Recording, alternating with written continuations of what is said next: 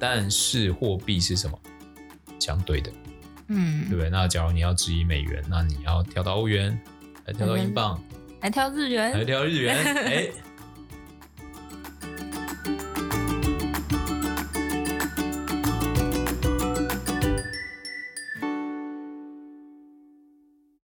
大家好，欢迎来到 Hugh 说财经，我是 Hugh，我是 Sarah。啊，上周这样涨，大家有没有很开心啊？我很害怕，你很害怕吗？为什么是？为什么是很害怕？竟然又上去了，又上去了，又上去了。你你是做空仔，对不对？好害怕哦！你是不是做空仔？我们就又做空。哦，那我们看一下上周标普五百涨了三点九五个 percent，年至今跌十八点一五。然后纳斯达克一百上周涨了二点零九，啊，其实周五就涨了二点八，所以周一到周四其实科技股是蛮弱。对。然后周五能涨，其实就是靠苹果。嗯。然后年至今是跌二十九点二五。然后道琼的话，上周是涨了五点七二，哦，然后年至今只跌了九点五哦，所以破十了。对啊，回回来了，真的有够猛。好，然后 Russell 两千小型类股上周涨最多，涨涨了六点零，年至今是跌十七点七四。之前最多跌到三成嘛，对，所以目前假如你从七十块涨到八十三块的话，就已经从低点反弹快两成了。嗯，我们可以看到蛮多的那种小型类股，其实都没有跌破五六月的低点。对对。然后欧洲的话，上周是涨三点九二个 percent，年至今跌十五点九五。然后日经上周是涨一点八八，年至今跌三点四九。然后中国那边表现一样不太好，上海综合指数是跌二点三九，年至今跌二十点一五。香港恒生指数是跌一点八九，年至今跌到三十六点三四哦。所以这个政治、哎、政治的影响真的很大，对，对啊。然后油价的话，上周是反弹三点四一个 percent，西德州原油收在八十七点五，金价几乎没什么变，收在一六四五。那美国国债殖利率十年期从四点二二回降到四点零一。最低有破四，有到三点九几。好，那今天我们是礼拜一在录音，嗯、然后又站回四哦。然后市值与 GDP 巴菲特指数啊，是从一百六来到一百六十七，之前最低到多少？一百五而已，一百五而已，下不去了。嗯、对对。然后大型类股与小型类股的比值是跌了二点零一哦，就是小型类股真的表现很好，但。我们之前应该几周前我有讲到小型类股嘛，算是一个情绪很重要的指标。嗯嗯嗯。哦，那小型类股其实从去年的这个时候其实就开始跌，哦，它是很早开始跌了，然后跌了很长一大段，然后最近开始有。对，所以我们说年至今其实对其他人不太公平，因为小型类股可能要从就是去年的去年的第第四季就要开始算。好，然后新兴市场跟全球市场的话是跌了六个 percent。啊，主要就是中国还跌嘛，然后美国啊、欧洲都涨，哦，所以这个落差就开始扩大哦。那当然，可能有些投资朋友们就会问说，哎，那到底要不要买中国嘛？嗯、因为二十大会议也结束了，然后又看起来那么便宜，对，看起来超级便宜，不是看起来那么便宜。说真的，我觉得就是，假如你看不懂的时候，就不要硬买。对啊，对啊，而且政治风险就还是在那。就是我觉得，假如你的大环境啊，现在在涨潮，就比如说货币宽松啊，资金很便宜啊，嗯、你很容易有更多的钱来 support 你的方向跟策略的话，那你看不懂可以选择买，对，你就买一点点，对你做好避险，对，哎，不是做好避险，做好风控。嗯、哦，但是你现在的就是资金在紧缩，资金成本越来越贵，然后开始，因为有些企业可能就会开始现金流周转，慢慢的可能有些压力，或者是甚至出问题。嗯，那你能投资的钱其实是会越来越少。对啊。那你说上周这个反弹到底是死猫跳，还是就是底部？其实我相信没有人知道，因为这也会很取决于接下来看到的数据。嗯，而且这时候要开利率会议，会议，对啊，他会议后的声明其实会很，还有他们的点阵图，他们的利率的预测到底未来预测到底呈现怎么样？所以保守投资人，我觉得这时候反而是。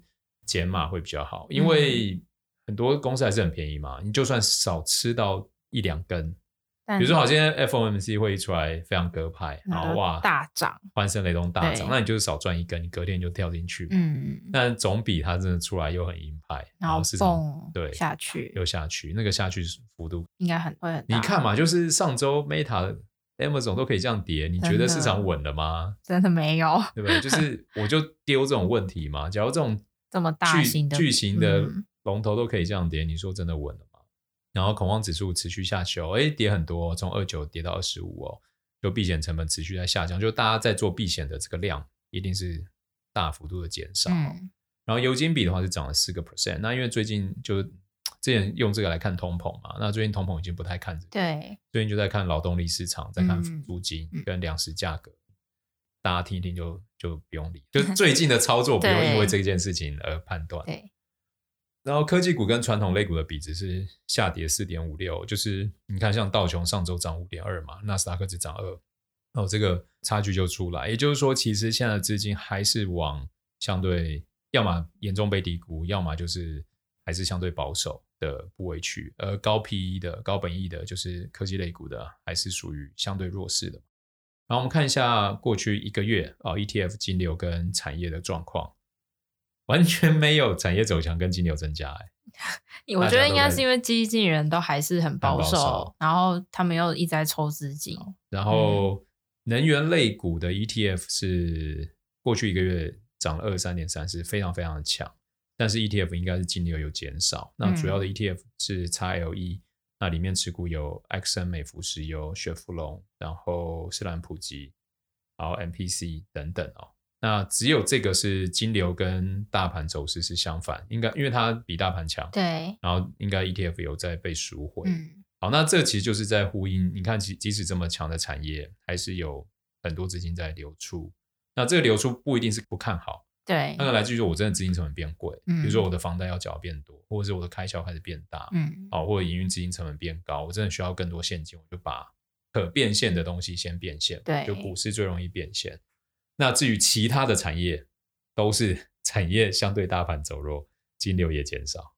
呃，大家哈，也要注意啊，不要因为一周的反弹太高兴，因为我们还要看后续很多的数据才会知道。啊、对对，那为什么上周这个公债先利率先骤减，然后后来又回升？其实跟上周后来公布一个 GDP 数字有很大的关联，就是。美国第三季的 GDP 终于成长，而且成长蛮多，是二点六个 percent，然后就打破之前那个技术性衰退的这个论述，对对对，因为技术性衰退就 GDP 呈现负值超过两季嘛，没错，这我们之前有说过，它又翻正，好，但是我们也看到这一次年年增二点六个 percent，其实有一个很大的原因，主要是来自于贸易逆差收窄，那一个是它出口增长一点六个 percent，而进口下降。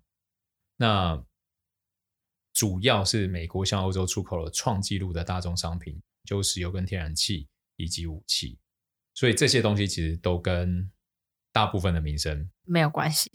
所 以大家还是要有所知道，就是虽然 GDP 是涨，但它并不是来自于说哦，真的消费力道很强啊，实际怎么样？这就来自于去救欧洲。嗯，对。好，那。我们看到这个美国九月 PCE 物价指数月增零点三个 percent，较去年同期是飙涨了六点二个 percent 哦。扣除波动较大的食品还有能源的核心 PCE 物价指数月增零点五，年增幅达到五点一，这都是算很高的数字哦。逼近二月份五点四的四十年高点，显示通膨依旧居高不下哦。所以这个就是虽然很，我们看到很多官员在指出说，哎，可能要不要那么阴了。然后，甚至这些官员的看法就是不再只看通膨，而是开始往经济这边看。对，好，但 PCE 数据就是种种的经济数据出来，还是让联准会非常有压力哦。因为看通膨就还是居高不下啊，就他们的首要目标可能还没有看到实际的数据下来。但是我们也看到，你看九月份个人所得月增是零点四个 percent。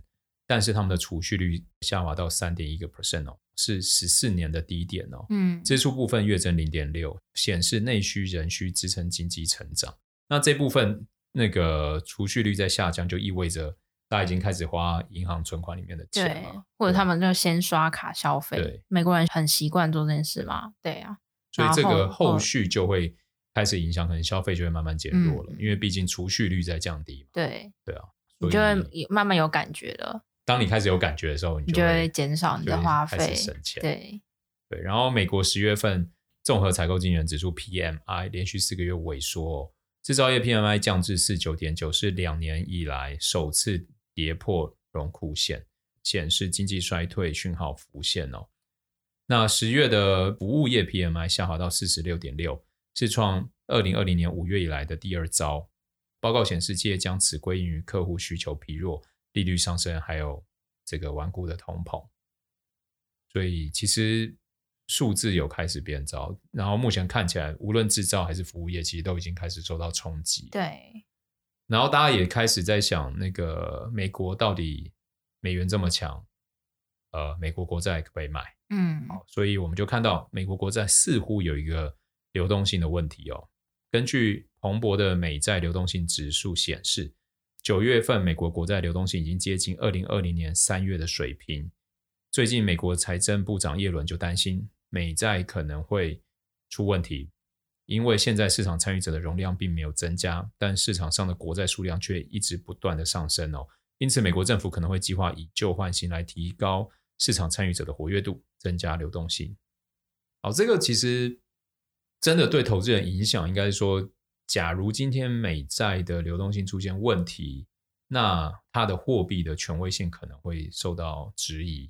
对，好，那可能美元会修正啊，但是货币是什么？相对的。嗯，对不对？那假如你要质疑美元，那你要跳到欧元，还跳到英镑，还跳日元，还跳日元。哎，所以货币好玩就是它是相对的，所以我觉得货币你很容易看到物极必反。嗯、就比如说现在日元很弱很弱，那你可能过几年日元又变很强。对啊，对啊，因为它在很弱的时候，它会得到很多利益。嗯，然后像现在美元很强，其实接下来的财报大家就会看到，就各个公司可能会因为美元升值，所以他们的。利润就会减少，啊，这个就会冲击财报。对，所以那冲击财报以后，然后又因为你看像这个流动性的问题啊，嗯、哦，权威性减缓，所以可能资金又开始从美元开始往外跑，哦，就会有这些，就是所以货币这个相对是有个流动性啊，你不用觉得一定要单压一边直到天荒地老。然后最后就是看看最近鸽派发言的一些官员哦，那尽管联准会官员有部分鸽派的。这个释放讯息，但是市场现在普遍还认为联准会转鸽还有点言之过早。近期路透社调查经济学家的想法哦，发现绝大多数受访者仍预测十一月份将升息三码。至于何时暂停升息，经济学家们认为要等到通膨降到目前一半的水准才会发生。现在是上个月是八点二，对啊，到四，对啊，那还 CPI 到四，有一段距离。但是我觉得。这时候我要提醒听众朋友们哦，就是市场为什么会有利率期货这东西，就是它是在预期未来嘛。对。哦，所以假如今天已经通膨正开始降，从八开始变七，嗯，其实市场就开始预期，那你之后会变六，对，那你可能会到五，但不知道会不会到四，对。但是你势必会下去，所以那个时候利率期货的就会下，去的很快，下去的很快，嗯，只是说它它会从，比如说现在两年期是四点五嘛，它到底会下到三？还是下到三点五，还下到三点八，还下到二，那那就是越下到越下面，就支撑就越强嘛。哦，所以但是势必会下去，但能下去多少不知道。哦，那这个我觉得是可能是明年一个很好的交易机会啊，大家可以跟李专做讨论。嗯。好，那我们美国看完了，我们来看欧洲哦。那标普全球综合 PMI 指数啊，欧元区连续四个月萎缩。PMI 采购经理人指数初步调查显示，欧元区十月综合 PMI 连续四个月跌破荣枯线哦，强化市场对欧元区正走向衰退的预期。而标普全球市场情报首席经济学家认为，虽然生活成本上升是欧洲经济放缓的主因，但能源危机仍是主要问题，严重拖累该区的经济活动，特别是能源密集型的产业。然后，欧洲央行公布最新货币政策决议，将三大利率提高了三码，符合市场预期。尽管欧区经济衰退的可能性正在上升，但一些欧洲央行官员已经暗示，这次升息三码可能不是最后一次。下次在十二月举行的利率决策会议，有可能再升三码。彭博调访的分析师估计，哦，欧洲央行将在明年三月时把基准利率提高到二点五个 percent，才会开始停手。若十二月又升三码的话，显示分析师预期明年欧洲央行可能仅有一次的一码升息行动。现在就全世界都在升息。那上周为什么美国利率可以掉？其实跟加拿大央行的升息没有那么阴有关。对，原本预期加拿大要升三码嘛，但最后就是没有那么多嘛。对对。然后而且加拿大就有讲说，他们关注到这个经济衰退的担忧。嗯，好，所以。虽然还有通膨，但是他们已经开始降缓这个升息的速度。哦，所以我们那时候好像是上礼拜三、礼拜四嘛，对，所以我们看到那个点阵图，升息几率是马上十二月的从三码掉到一码，嗯，对，所以现在的行情就是变得太快，大家真的不要把自己当神，嗯，瞬息万变，对，那就做最好的准备，最坏的打算，先以扛过这一波风暴为第一目标，而不是以就是我要能赚到赚大钱，对对。那当然，假如你今天是很强的。就是交易员，我我们刚刚讲这个风险提醒，你就当废话，对。但假如你是我们就是一般的投资大众，真的就是，我觉得在这个时候不用贪，哎，我到底有没有赚到那一根，或赚到那一两根这样子？因为我觉得当事情越来越明朗，你会回过回过头来发现，就是好多公司还好便宜。你就举例嘛，上周大跌的 Meta，嗯，跟年初比是打三折，还有 Amazon，它就算这时候它再涨三十趴，你再进场。都很甜美，对你，你就是从打三折变打四折啊，嗯、对不对？Amazon 也变很便宜啊，嗯、所以不用怕，好不好？机会很多，但是你现在要做的就是不要让自己承担过多的风险。然后欧洲看完来进到日本哦，日本央行经过两天的金融政策会议，决议持续维持鸽派，日本央行维持超宽松利率政策，还有购债计划不变，同时日本央行将本财年日本核心消费者通胀预期从之前的二点三上调到二点九，也将下一财年核心通胀的预测从一点四上调到一点六，表示日本央行也对日本经济仍然有存在高度的不确定性。日本央行有持续干预外汇哦，但日元仍有贬值的风险。根据彭博社的调查，据各方估计，日本财务省在十月二十一日传闻砸下了五点五兆日元，约三百七十亿美元。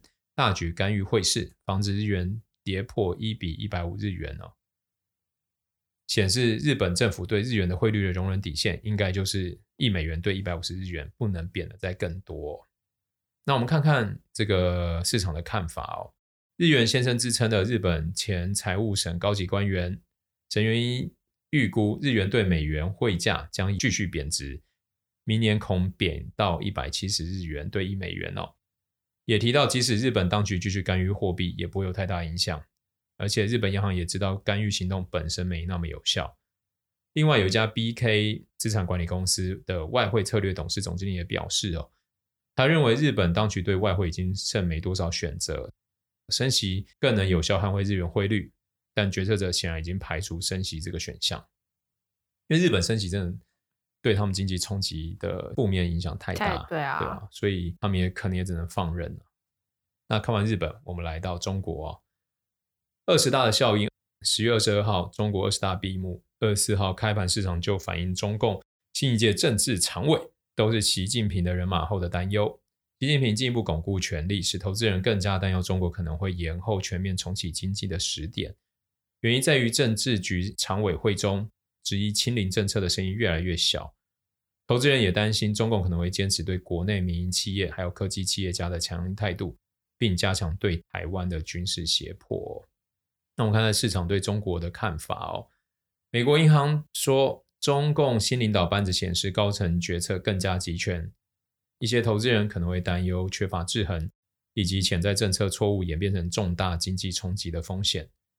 然后有一家 HB 投资公司的这个投资部门主管表示，北京可能不会取消清零政策或更严格的科技法令。国际层面，市场肯定会担心更多的政治问题。然后是否要进中国股市，现在市场有分歧的意见哦。第一个，JP Morgan 首席全球市场策略师认为，中国股票的快速下跌与基本面已经脱钩，这为股票投资者提供了买入的机会哦。哎，我们可以 Google 一下，他现在是不是住在中国？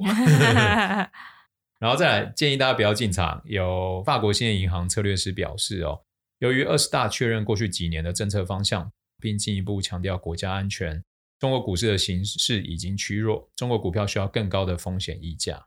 好，中国也看完了，最后又来个八卦啊，Elon Musk 已经完成对 Twitter 的收购事宜，未来可能会将 Twitter 私有化，并在三到五年内重新上市。同日，纽交所公告，Twitter 将于周五停牌，标普五百指数将剔除 Twitter 的股票。据报道，Musk 入主 Twitter 以后，已开除 Twitter 数名高阶主管，包括了执行长、财务长、法律事务以及政策主管及总顾问。之前 Musk 提到买下推特后将加速打造超级应用程式 X，也向投资人保证将迅速努力改善推特的业务营运还有盈利能力。然后他还说，他们推特在他接手之后，要在三到五年内打败苹果，成为那个 科技品牌第一这样。哇哦！然后分析师就说你：“你你可能在做梦这样。”这些小八卦。本周大家要关注的有 FOMC 的会议，应该是周四凌晨嘛？十一月三号跟四号。然后再来就非农就业数据，嗯、然后本周财报有 Uber、Airbnb，然后 AMD，, AMD 然后高通、星巴克等。然后欧洲会公布十月的 CPI，还有第三季的 GDP。然后这周日就是对这礼拜就会美加会进入冬令时间了，开盘会延到十点半。没错。再来，我们来看一下财报。这周是大财报，全部都是科技的大财报。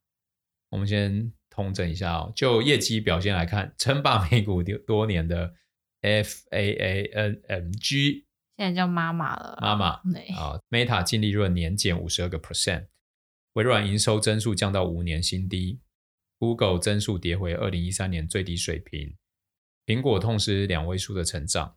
Amazon 业绩全面逊于预期，不是多好的数据。好，这些科技巨头国内面对的是高通膨，还有经济衰退的问题，然后全球局势有乌俄的冲突、强势美元的冲击，所以每间公司各自采取不同的策略，面对接下来不确定的总体经济情势哦。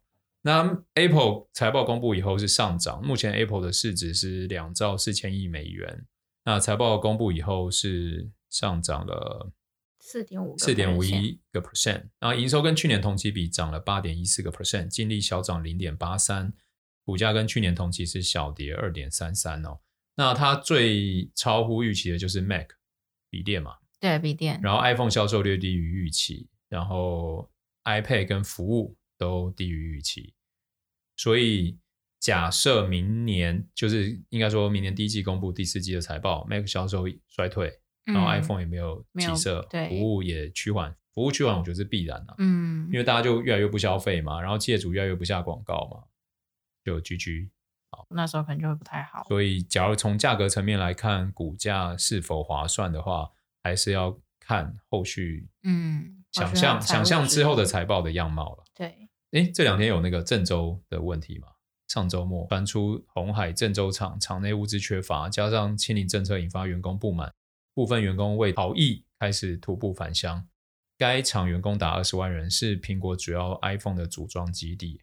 那路透社指出，有消息人士表示，鸿海正尽快提高深圳厂 iPhone 的产量。目前正值传统年底消费旺季，也是 Apple 等品牌的黄金销售期，产能传出大幅下滑，恐拖累苹果年底的销售表现。另外的新闻啊，对啊，但是因为那个大公司其实在管理能力很强啦，对啊，有一个厂出问题，只能看他们怎么调配啊。啊，然后对，好，接着我们来看一下微软哦，目前市值一点七兆美元，然后财报公布以后是跌了四点二九个 percent，然后营收是跟去年同期比涨了十点六，净利跌了十四点三八，股价跟去年同期比跌十七点三九。那微软宣布放缓招聘计划，并裁员不到一个 percent，执行长也透过声明说，在这样的环境下。他们会协助客户事半功倍，并以有纪律的方式管理我们的成本结构。啊、呃，白话文就是我们会努力协助客户，然后管理好，不要乱花钱。对，然后我们也不会再招聘新的人。对对，大概就是这个意思。对，大概这个意 思。好，然后微软这一波就是电脑的消费部门的成长不如预期嘛。然后云成长应该是大家都。都成长不如预期啦，对，还是成长？对，应该这样就可以带过。反正需要那个详细的数字或文字叙述，那个请呃，请透过连接来帮我填一些资料，然后我们就会每个礼拜都把这些详细的资料寄给你。我们试着在简化我们 podcast 的内容，让这个节目变老少咸宜。对对对，对，但是我们又不想要失去我们的专业度，所以我们会把很多比较详细的资料留在文档里面。嗯，所以，然后听众朋友们，你们是对于一些细节资料有兴趣的。啊，我们在那个节目下面有有这个节目介绍嘛，就有一段是连接，你可以点进去，然后填写 email 啊一些基基本资料，嗯，就会收到每周的资料了。接着我们来看 Amazon，目前市值是一兆美元哦，公布财报以后是跌了十点八七个 percent，跟去年比的话，营收是涨了十四点七，但净利跌了九个 percent，股价跟去年同期比跌掉三十一点二个 percent 哦。那它的周四盘后公布第三季财报，还有第四季财测，皆不如预期啊，导致股价一度暴跌二十一趴。哦，这个就是我在说，我一直在觉得说还没跌完的一个很大的原因，就是连。我觉得大家可以想象，就是 Amazon 这种股票不是只有散户在买，对，它是有很多法人的巨型持股的，或者是 ETF 都有持股很大的比例。所以，假如 Amazon 能跌这么多，你无论后面是谁在卖，一定有机构法人的影子，嗯，对啊，所以大家就不要逆风啦。因为我觉得，假如今天，因为 Netflix 算是上周一个很大的亮点，对，哦，让好像整个科技类股。有机会找到底部，但后来 Meta 跟 Amazon 这样跌，我觉得是会有很多担忧。嗯，那你说 Apple 财报好像也没有特别好，但能涨这么多，某一个层面，我觉得它已经算是多头最后一根稻草，而且有点像是相对性的。对啊，所以假如 明年第一季 Apple 才开始跌，哇、嗯，就像很多那个小型类股，我们刚刚讲 Russell 两千嘛，嗯、其实里面很多股票已经是。跌不穿五六月的底部，对对啊，所以我觉得也不是说不能买股票，而是在这个时候变得必须更谨慎，或者是你的风险控管必须更更有纪律，嗯，不能再放任说，哎，我今天买了，然后就就放着，对，我就放着，我就不动，就觉得它一定会上去，一定会回去。我觉得可以多给自己几个交易的 plan 啊，就是说。哎，我有十块，我先进三块，然后跌了，我再进三块，再跌，我再进三块。嗯，那你可以要预测的说，那到底我可以接受它跌几次？对，哎，比如说这个长期经济放缓，我我最悲观可能还有两年，那我可能就要分六次到八次，因为每一次财报这样谈下来嘛。嗯，那假如你不没有那么悲观，哎，我觉得放缓可能半年就回来，那我可能分三次。那假如哎，在介于很悲观跟不太悲观里面，我可能分到五次六次，就。可以透过不同的方式写不同的 plan，让自己心有一些定见，就不要不要那么随波逐流，对吧？我今天看到一个分享，我觉得很棒。投资的赚钱法则，赚小钱靠技术跟能力，就可能看盘跟技术分析嘛。然后赚大钱是靠政策跟趋势，就看你看得懂政策跟趋势。嗯，对。那比如说现在就是在紧缩，趋势就是往下，就目前啦。对。然后那你可能要做，其实是要放空。然后赚财富是靠周期还有规律，就你有看到市场周期的演变，比如说油价上来，能源会上来；油价下去，能源类股会下去，或者是在这种逆风的时候，是必须消费类股是抗跌，其他可能会不好。然后赚不到钱的人是情绪还有运气，嗯，所以你只要是靠情绪跟运气的，你就要知道在法则里面你是被归类在赚不到钱的。我也是常这样提醒我自己啦。好，我们看 Amazon，Amazon 的 AWS 表现年增二十七个 percent 至两百零五亿美元，那低于市场预期的两百一十亿美元哦，增速就有点不如预期。那根据技术行业研究机构 Gartner 的估计啊，Amazon 在零六年推出 AWS，二零二一年控制约三十九个 percent 的云基础设施市场份额，低于二零二零年的四十一个 percent。Google 还有微软等公司的份额反而都有增长哦。Amazon 现在已经基本上就是靠 AWS 在赚净利，其他就是很多成本的控管。好，我们接着看那个 Alphabet，目前的市值是一点二兆美元，财报公布以后是跌五点六个 percent，营收跟去年同期比是增长六点一个 percent，净利是跌了二十六点五四，股价跌了二十八点四五哦。Google 母公司 Alphabet 公布的上季营收获利双双未达到市场预期哦，并表示将大幅放缓招聘的步伐。当时盘后股价重挫七个 percent，那主要因为网络广告支出疲软，Google 第三季的营收成长率自一年前的四十一个 percent 大幅放缓到六趴，排除疫情爆发初期，上季营收成长率是二零一三年以来最低，下降超多了，所以真的很多企业主都就是放了广告的预算变少了。对啊，毕竟整体的经济环境就是不好嘛，对啊，那你要缩减，钱就变难赚，你的行销预算就势必得砍。对，然后这时候可能就会逼业务单位赶快去给我赚钱，然后跟行销单位说：“哎，我们先不放广告。”对，好，那这些那个细则数字我们一样放到那个文档里面了。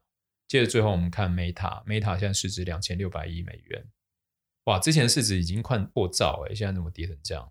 然后财报公布后跌了二十八点八六，年至今跌了七成，这其实就是我觉得可能还没跌完的原因。好，它的营收跟去年同期比是少了四点四七，然后净利少了五十二点二哦，股价跟去年同期比跌了六十个 percent。那主要是因为它的获利远低于预期，且第四季的财测又疲弱，所以就盘后暴跌。那关键数据是因为元宇宙核心项目 Reality Labs 第三季的收入是二点八五亿美元，同比下降四十九个 percent，营运亏损三十六点七亿美元。去年同期亏损二十六点三亿美元，哇，这个都是猛烧钱呐、今年前三季度，该部门已亏损九十四亿美元哦。去年曾亏损超过一百亿美元，这代表元宇宙的押注的损失，今年反而还会更深哦。那他们的未来展望呢？Meta 给出的四季度业绩指引也令人失望。公司预计今年四季度总收入是三百亿到三百二十五亿美元之间。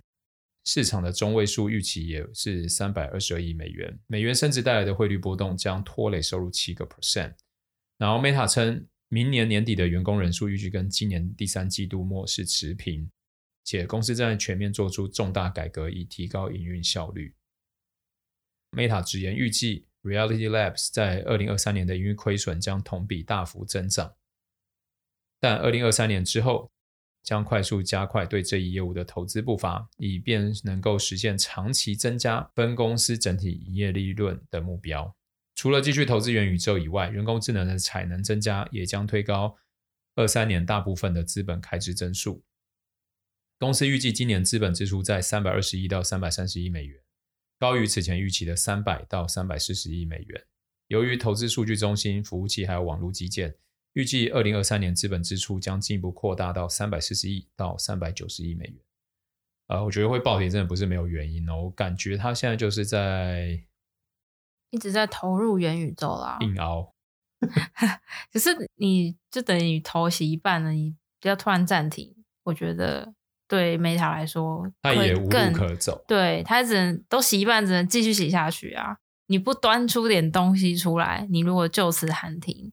我觉得可能对 Meta 不会是好事。其实 Meta 在之前真的是一个靠广告有大幅 cash flow 的公司，那、嗯、它现在就是开始有这么高的资本支出转到元宇宙相关的，而且他们还要再扩大。我觉得这可能也是市场不太不买单、啊、不买单的原因嘛。嗯、就是也许你可以不要再投那么多，因为真的投很多、欸。嗯、你看它的营收是一季是两百九十亿，对，然后它一年要投三百亿，对。就是它还有那么多不足以去支付营业成本，嗯，好，最后终于可以跳脱科技股了。可口可乐市值两千六百亿美元，财报公布后涨了五点四五个 percent。那它的营收跟去年同期比涨了十趴，净利涨了十四趴，股价涨了六点七个 percent 哦。可口可乐上调了全年的展望哦，预计其提高价格还有提供更实惠的选择，双管齐下的策略将继续推动销售成长。也预期通膨将在明年继续增加可口可乐的开支。可口可乐高管表示，未来十二个月可能价格将持续上涨，预计外币也将影响可口可乐明年的收益与收入。不过，该公司要到二月才会提供二零二三年完整的展望。可口可乐调整净销售额增长十个 percent，超过预期哦。其他消费巨头如宝洁也因为消费者感到通货膨胀打击了他们的钱包而销售下降。可口可乐 CEO 也表示啊。可口可乐正看到消费者行为的一些变化，在家庭渠道中可以看到更多类别的自有品牌正在成长，然后像是水或者是果汁。那 CEO 也表示啊，在严峻的经济状况可能会持续六到十二个月。那明年他们会更加将注意力放在创新与包装以及更实惠的选择，可能有新的订阅制吧，或者他们可能调配啊，就。不是一半手一手买啊，可能哎特别包装饰品，然后让你感觉好像支出没那么多，但其实相对来说其实没有比较便宜。反正就要换一个手法维持他们的营收对对成长。嗯，好吧，以上就是本周的 Hugh 说财经。大家这个虽然 Apple 是涨，但我真的还觉得，就看到其他几家公司对未来的财测展望都不乐观。嗯，所以我觉得。不要因为股市的一时的反弹，因为今年也发生过很多次嘛，对啊，你可能反弹完，看你是要反弹完做一些调整部位，让现金不会增加，或者更积极，还是怎么样？我觉得还是要保守谨慎。对，然后做好你的风险控管。对，做好风险控管。嗯、那有什么就风险控管的疑问，也可以欢迎来信留言给我们。我们已经好久没为大家解答事情了。我、哦、好久没有 Q&A 了。对啊，好久没 Q&A 了。好，欢迎大家哦。好，我们下周见。下周见，拜拜。